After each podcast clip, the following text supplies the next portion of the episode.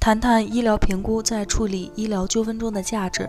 每次在发生医疗纠纷之后，患者问我们怎么解决，要不要去法院起诉，我们都没有直接给出答案，而是建议患者们先去就其案件进行医疗评估，大致上判断一下医院的过错以及责任程度，然后再决定是否需要起诉。很多患者会问我，诉讼之前为什么要进行医疗评估？医疗评估有法律效力吗？评估和司法鉴定有什么区别吗？为了解决患者朋友们的这些问题，我们今天就来给大家深入介绍一下医疗评估服务的价值。一、什么是医疗评估？医疗评估是根据国家相关疾病诊疗规范、用药指南、专家疾病共识、法律法规等专业知识，由相关领域的医疗专家基于患者病例材料进行的诊疗行为评估。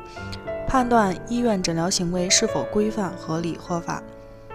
二、发生医疗纠纷之后，为什么要做医疗评估呢？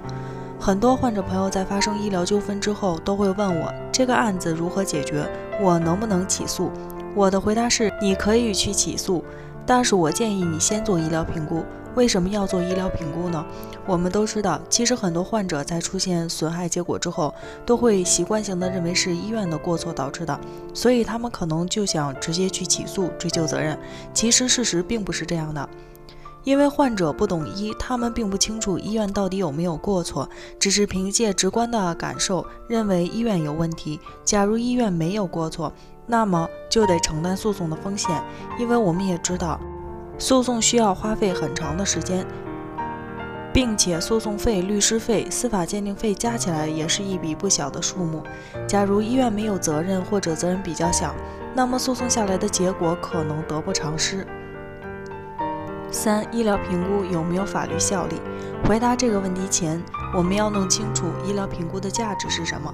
一方面，在诉讼之前，医疗评估可以帮助患者大致判断医院的过错、因果关系以及过错参与度；另一方面，是在诉讼过程中，医疗评估可以帮助患者进行举证，判断医院过错和因果关系。